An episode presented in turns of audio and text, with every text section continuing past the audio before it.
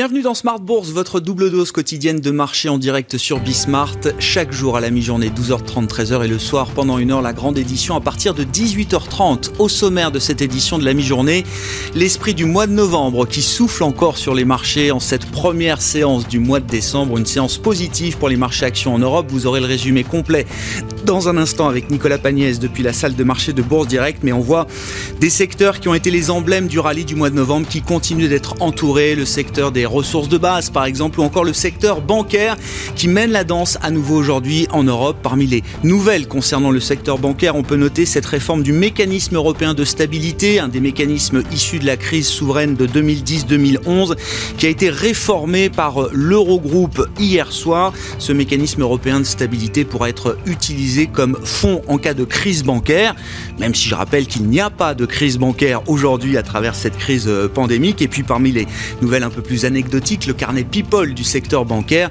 Le départ annoncé et confirmé de Jean-Pierre Mustier, qui quittera donc son poste d'administrateur général délégué de la banque italienne Unicredit à la fin de son mandat en avril prochain sur fond de désaccord avec la stratégie à mener.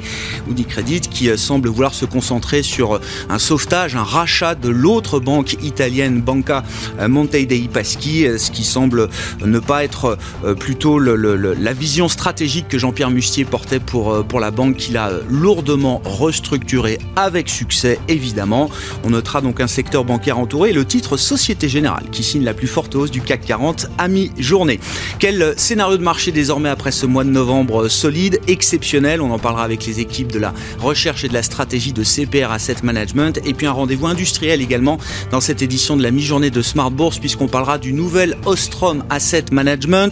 Ostrom AM dans la galaxie Natixis bien sûr, hein, une marque euh, qui s'est installé il y a quelques années maintenant et qui prend un nouveau virage après le rapprochement de ses activités obligataires et assurantielles avec celle de la Banque Postale Asset Management. Le rapprochement industriel a été validé il y a un mois maintenant par les autorités réglementaires et le directeur général d'Ostrom AM, Philippe Sedbon, sera notre invité dans cette édition de la mi-journée.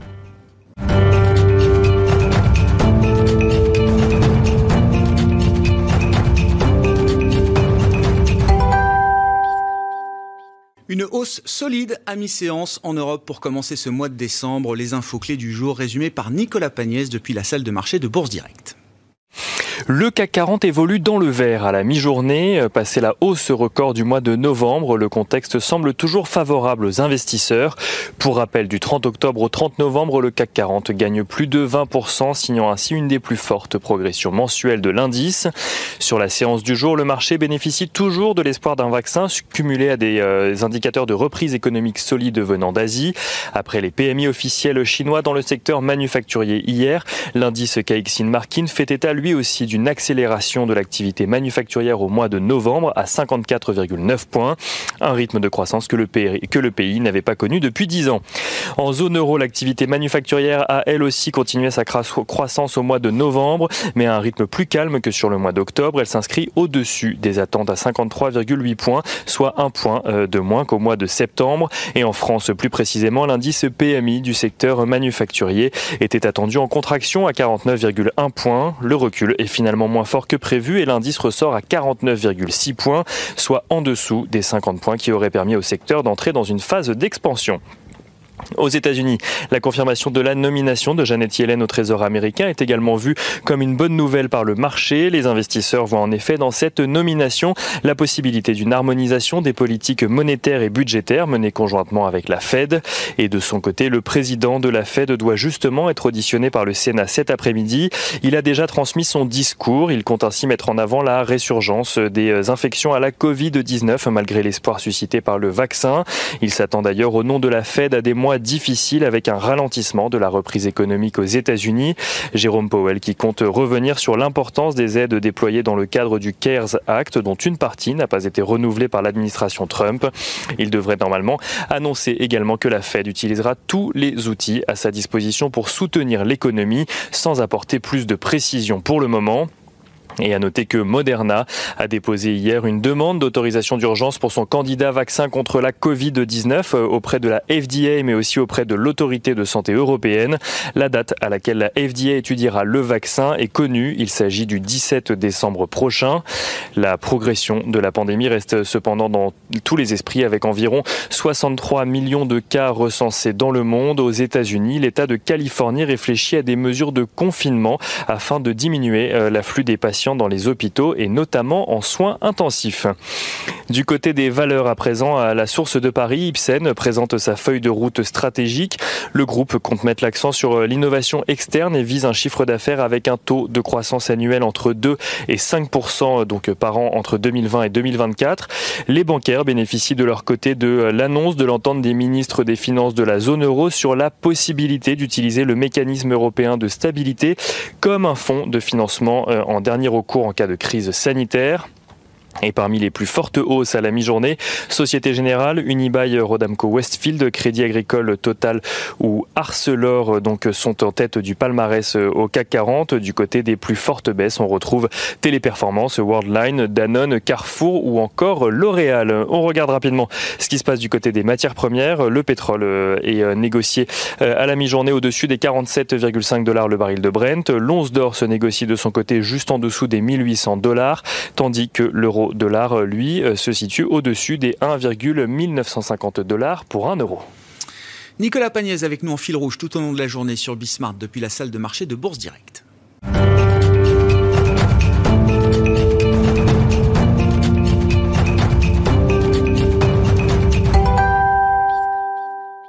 Quel scénario de marché peut-on envisager pour les euh, prochains mois, les trois prochains mois précisément, à l'issue de ce mois de novembre? On en parle avec Laetitia Baldeschi, qui est avec nous par téléphone, directrice de la recherche et de la stratégie de CPR Asset Management. Bonjour et bienvenue Laetitia.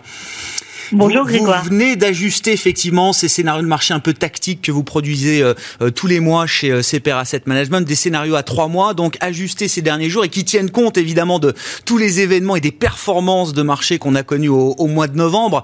L'idée principale, ou en tout cas le scénario central sur lequel vous appuyez, Laetitia, c'est qu'il y a une probabilité majoritaire que l'environnement reste favorable, voire très favorable à l'investisseur en actifs risqués. Effectivement.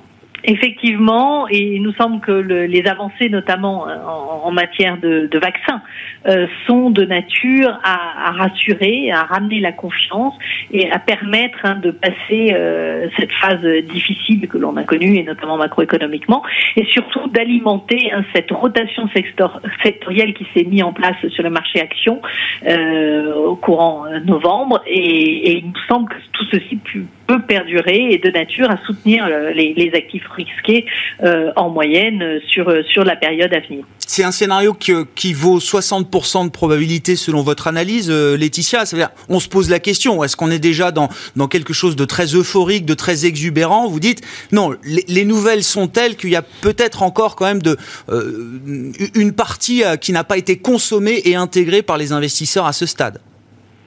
Tout à fait, à fait. Ce que je, je, pense que euh, on, observera un, rattrapage de certaines zones. Alors c'est notamment comme euh, que dans notre scénario, typiquement le, le rattrapage de l'Amérique latine, hein, qui a quand même été, qui a beaucoup beaucoup souffert hein, sur sur l'année euh, quand on regarde.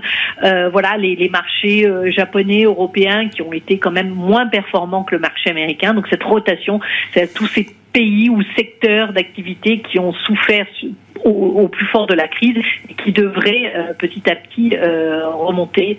En tout cas, c'est ce que nous anticipons dans ce scénario euh, probabilisé à hauteur de 60%. Ouais, effectivement, avec donc toujours cette, rotation sectorielle qu'on peut regarder également sur le plan géographique. Je le disais en introduction, l'esprit du mois de novembre continue de souffler sur, les marchés financiers en ce début du mois de décembre. Évidemment, vous évaluez toujours les, les scénarios adverses, les scénarios alternatifs avec des, des probabilités beaucoup moins importantes, bien sûr, mais il y a quand même peut-être un risque que les investisseurs aient intégré un, scénario un peu trop rose, notamment sur le, déroulé de la vaccination, euh, euh, Laetitia. Et, on aura peut-être des réponses assez vite de ce point de vue-là, puisque les grands labos là sont tous en ordre de marche pour obtenir les, premières autorisations et, sans doute les premières injections de, doses vaccinales dans les, prochains jours, les prochaines semaines. Il y, a, y a un risque que vous mesurez comment de ce point de vue-là, Laetitia? Eh euh, oui, effectivement, pour nous, il y a un risque, car, car euh, envisager une, vaccination à aussi grande échelle que cela dans un laps de temps aussi réduit euh, nous semble quand même être un, gros challenge. Et donc, on n'est pas à l'abri hein, d'un retard, euh, d'une mauvaise organisation. On le voit, hein, tout, tout ne, ne, découle pas de, de source euh, mm. dans ce domaine-là. Et puis, surtout, on a toujours l'épidémie qui est là et qui court et qui va créer de nouveaux chocs, notamment quand on regarde l'évolution actuelle aux États-Unis ou dans certains pays, certains pays d'Amérique latine. On peut se dire que le, le, le choc macroéconomique pourrait être d'une ampleur supplémentaire. Et donc, toutes les mesures qui permettent actuellement de limiter l'impact de ce, de ce choc sanitaire sur l'économie pourraient s'avérer pas suffisante. Hein.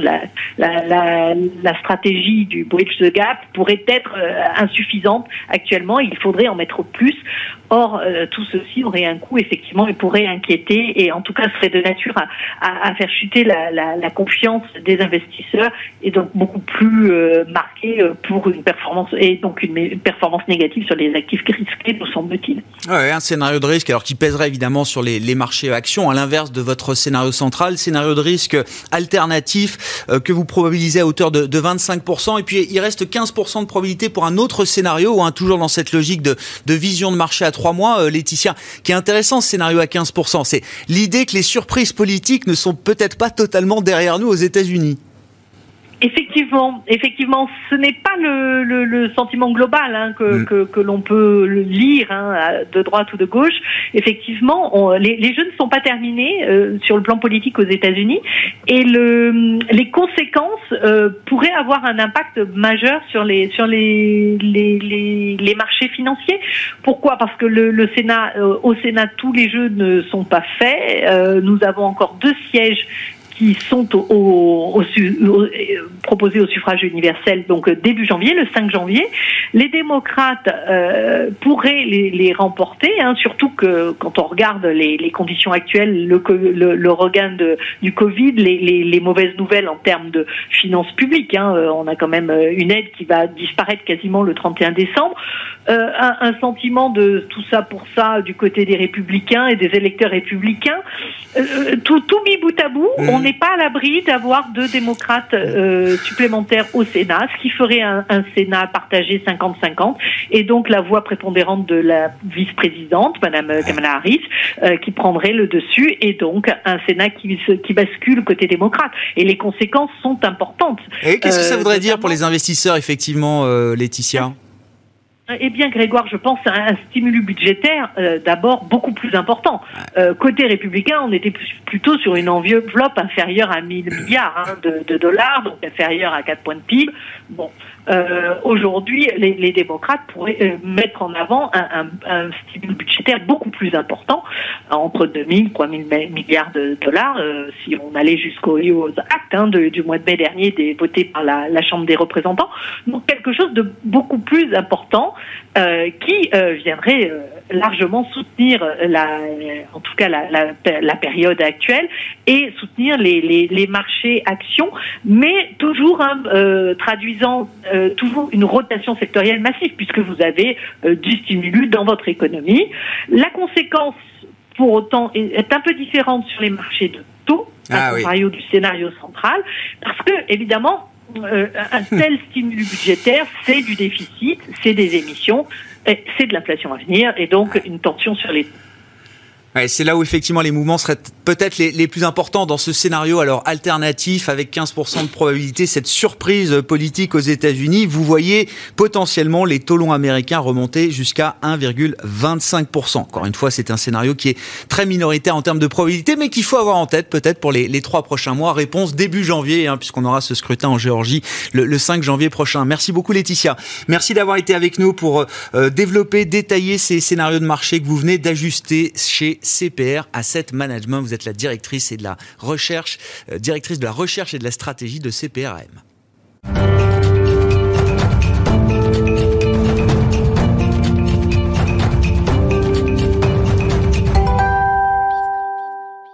On va quitter les marchés quelques instants pour s'intéresser aux enjeux industriels dans le secteur de la gestion d'actifs avec Philippe Sedbon qui est à mes côtés en plateau, le directeur général d'Ostrom Asset Management. Philippe Sedbon, bonjour, bienvenue. Merci, d'être avec nous. Je le disais en introduction, Ostrom AM, bon, une marque nouvelle mais qui s'est quand même installée dans le paysage depuis euh, quelques années maintenant, dans la galaxie Natixis bien, bien sûr. Alors, issu historiquement de ce qu'on appelait à l'époque Natixis Asset Management, c'est aujourd'hui Ostrom AM, et mhm. c'est donc un nouveau virage puisque euh, euh, le groupe Ostrom vient de, de, rapprocher ses activités obligataires et assurantielles avec celles de la Banque Postale Asset Management. Le régulateur a, validé euh, le, rapprochement industriel. Peut-être nous expliquer ou nous réexpliquer le, rationnel qu'il y a derrière ce rapprochement et comment est-ce que vous nous donnez la, mesure des enjeux industriels d'un tel rapprochement aujourd'hui? Très bien. Alors, euh, effectivement, euh, Ostrom Asset Management, le nom demeure. L'entreprise a assez fondamentalement changé à la faveur de ce rapprochement. Euh, le nom existait depuis deux ans. On a, on a revu la plateforme de marque. Pourquoi? Parce qu'on a un nouveau projet le projet qui a été déployé, euh, et comme vous le rappeliez, avec tous les accords euh, effectivement euh, qui vont avec, tous les travaux qui ont été menés pendant les 12 derniers mois et qui ont amené à la fusion de deux entreprises, au rapprochement de deux entreprises en date du 31 octobre, mmh. fait qu'on a rassemblé dans une entité commune, détenue à 55% par Natixis et 45% par la Banque Postale, les activités de gestion on va dire, correspondant aux investisseurs qui travaillent avec des contraintes de passifs, au premier rang desquels les assureurs, bien entendu, mhm. mais aussi les fonds de pension, les institutions de retraite et de prévoyance, certains grands corporates, donc les institutions qui travaillent avec ces contraintes-là, parce que ces contraintes-là euh, reposent fondamentalement sur des portefeuilles obligataires, pas que, Hein, nous gérons euh, aujourd'hui, nous gérons 25 milliards d'euros en actions. Euh, il y a toujours des actions chez Ostroma. Il, y en a toujours, il y en a pour 25 milliards. il y en a pour 25 milliards. Mais euh, parce que la, la, fondation même de leur de leur bilan, c'est du taux d'intérêt, on a aussi vocation à être, et nous sommes, et nous allons encore travailler là-dessus, une plateforme d'excellence en termes de gestion de taux d'intérêt. Donc il y a deux jambes en gestion, mm, mm. la gestion sous contrainte et la gestion euh, fixed income, la gestion obligataire au sens large du terme, hein, du monétaire au high yield en passant par toutes les stratégies euh, possibles. Et puis, une deuxième jambe que nous avons euh, rapprochée et que nous développons, qui est la partie service. Parce que compte tenu de la clientèle que nous adressons, hein, la cible de clientèle que nous avons et que nous, sur laquelle nous, nous pensons euh, que nous avons euh, de la valeur à apporter, eh bien, la complémentarité entre la gestion et les services est absolument essentielle désormais. Qu'est-ce qui caractérise effectivement les besoins de cette clientèle que vous adressez donc très largement aujourd'hui, euh, Philippe Sedbon? Vous êtes un, un, des leaders européens effectivement de cette euh, de, de, ce type de gestion ou des, des, services que vous euh, adressez à cette, ce type de clientèle sous contrainte, comme euh, mm-hmm. vous dites. Qu'est-ce qui caractérise effectivement cette clientèle et en quoi est-ce que les services doivent être différents peut-être pour cette, cette clientèle? Ben, ces, clients institutionnels euh, là, ils, partagent l'environnement dans lequel on est tous. Ils partagent un environnement où la, réglementation depuis de nombreuses années est croissante. Hein, si on pense aux assureurs, c'est solvabilité 2, pour d'autres, c'est d'autres réglementations. Mais cette réglementation-là est croissante. Le deuxième, euh, le deuxième aspect, c'est euh, bien évidemment un environnement de rendement oui. très faible. Oui. J'ose même pas euh, aborder le sujet du négatif, mais enfin extrêmement faible. Et, et, le, troisième euh, volet, peut-être, c'est quand même un, un volet euh, d'investissement technologique majeur. On est dans une transition technologique importante pour toutes les industries, y compris l'industrie de la finance, y compris ce type d'investisseurs. Et donc, notre réponse, hein, là, elle a vocation justement à accompagner ces transitions-là et cet environnement, euh, cet environnement assez structurel par certains aspects. Euh, il y a une autre transition, évidemment, dont on parlera, c'est la transition énergétique, toute la question de durabilité, évidemment, qui, devient euh, là aussi une forme de contrainte hein, pour la clientèle que vous adressez. C'est obligatoire pour eux d'investir selon ces critères ESG. Mais encore un mot de l'aspect industriel. Comment vous... Parce que Évidemment, l'addition des encours est assez simple entre euh, euh la banque milliards. 430 milliards au total. Mais derrière ça, je le disais, il y a des enjeux industriels en termes de ressources humaines, en termes d'infrastructures technologiques, mhm. d'IT. Mhm. Mhm. Comment vous pouvez nous donner la mesure de ces enjeux, euh, Philippe Sedbon? Les, les, enjeux, effectivement, sont très importants. C'est-à-dire, si on veut pouvoir accompagner notamment la transition, appelons ça transition digitale, même ah. si je pense qu'on peut mettre beaucoup de choses là-dedans, euh, ça demande des investissements très importants et sur la durée. Hein, c'est pas un one-off, c'est sur la durée. Et donc justement, l'intérêt de notre, entreprise commune, c'est d'avoir rapproché des forces humaines, mais financières aussi, pour dégager les capacités euh, qui nous permettent d'investir sur la durée dans, des prestations euh, à la fois opérationnelles et technologiques pour répondre aux besoins de ces clients-là qui eux-mêmes ont des besoins d'investissement importants.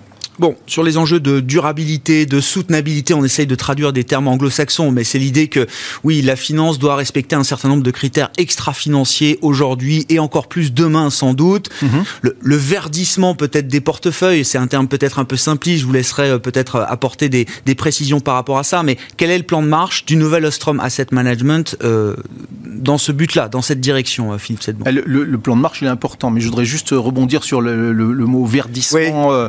alors évidemment, évidemment, euh, bah, disons que le mot verdissement renvoie au greenwashing qui est employé par tout le monde et, c'est effectivement, en tout cas, c'est pas ce vers quoi Ostrom a l'intention d'aller et, ce dans, la direction dans laquelle on est entré.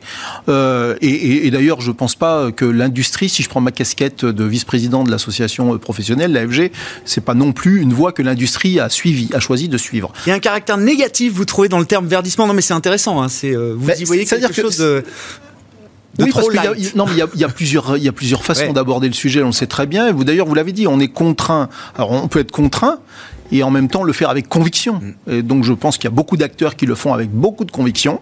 Et d'ailleurs, les avancées de la place sont, sont très importantes. Euh, L'association professionnelle est moteur aussi en la, manière pour, en la matière pour accompagner euh, euh les acteurs de la gestion d'actifs.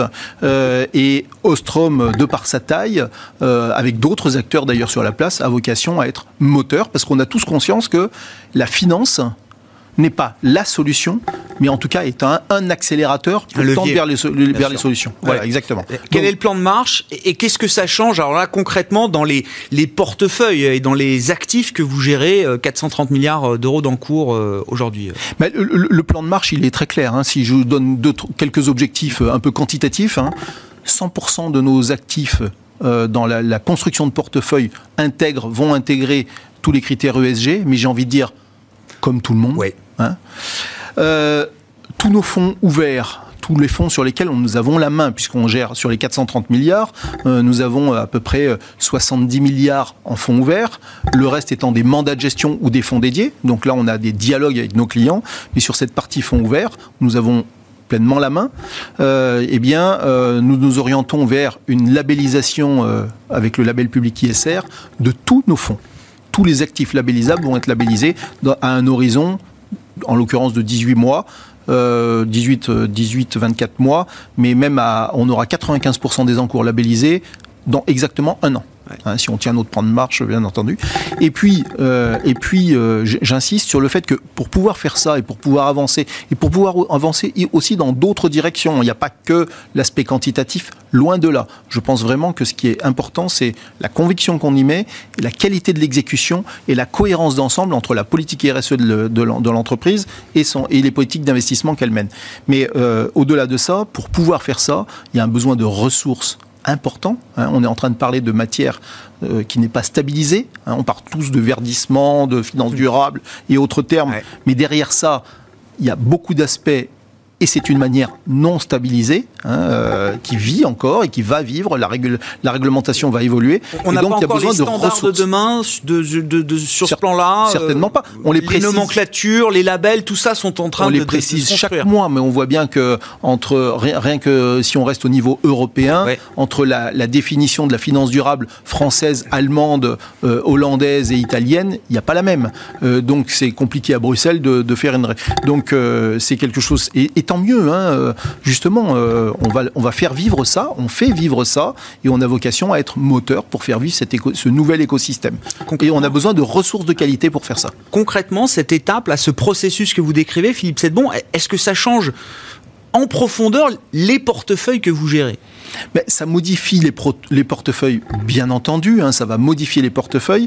Alors, vous avez, vous avez deux, deux façons finalement, euh, si je caricature un tout petit peu, vous avez deux façons de le faire.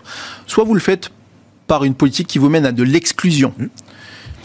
pourquoi pas hein, C'est très respectable et ça permet euh, d'avoir un, discours extrêmement clair.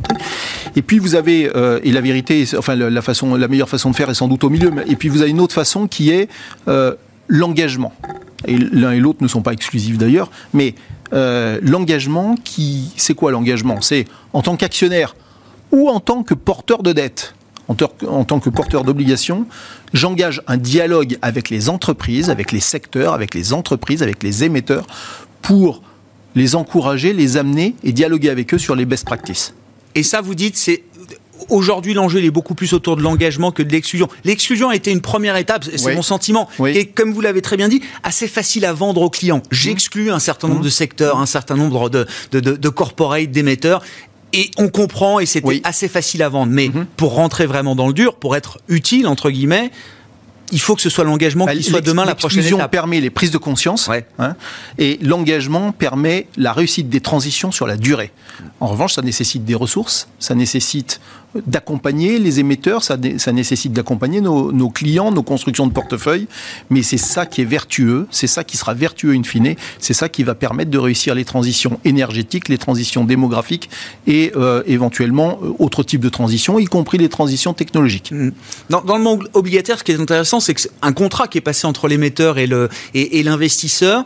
Euh l'investisseur qui est capable effectivement d'accompagner, de vérifier quand même tout au long de la durée de vie de l'obligation que l'argent levé, la dette levée est allouée à des projets qui respectent donc un certain nombre de critères sociaux, environnementaux. Est-ce que le design aujourd'hui de ce qu'on appelle les green bonds, les social bonds, voilà, on utilise la terminologie qu'on veut, est-ce que le design de ces, de ces obligations aujourd'hui est, suffisamment précis pour être sûr effectivement que l'argent est, bien alloué là où il doit l'être? En tout cas, les critères sont de plus en plus précis, effectivement. Euh, si vous avez les, des équipes d'analyse dédiées, ce que nous avons pour pouvoir analyser ces, ces green, social, euh, sustainable bonds, la réponse est oui, vous pouvez le faire, mais une fois que vous avez fléché ces bonds, c'est-à-dire vous avez dit oui, ça remplit les critères, non, ça ne remplit pas les critères, donc oui, j'investis. Les bonds, vous les avez en portefeuille pour, a priori, pour, pour un certain temps. Vous pouvez faire des, mais, mais normalement pour un certain temps.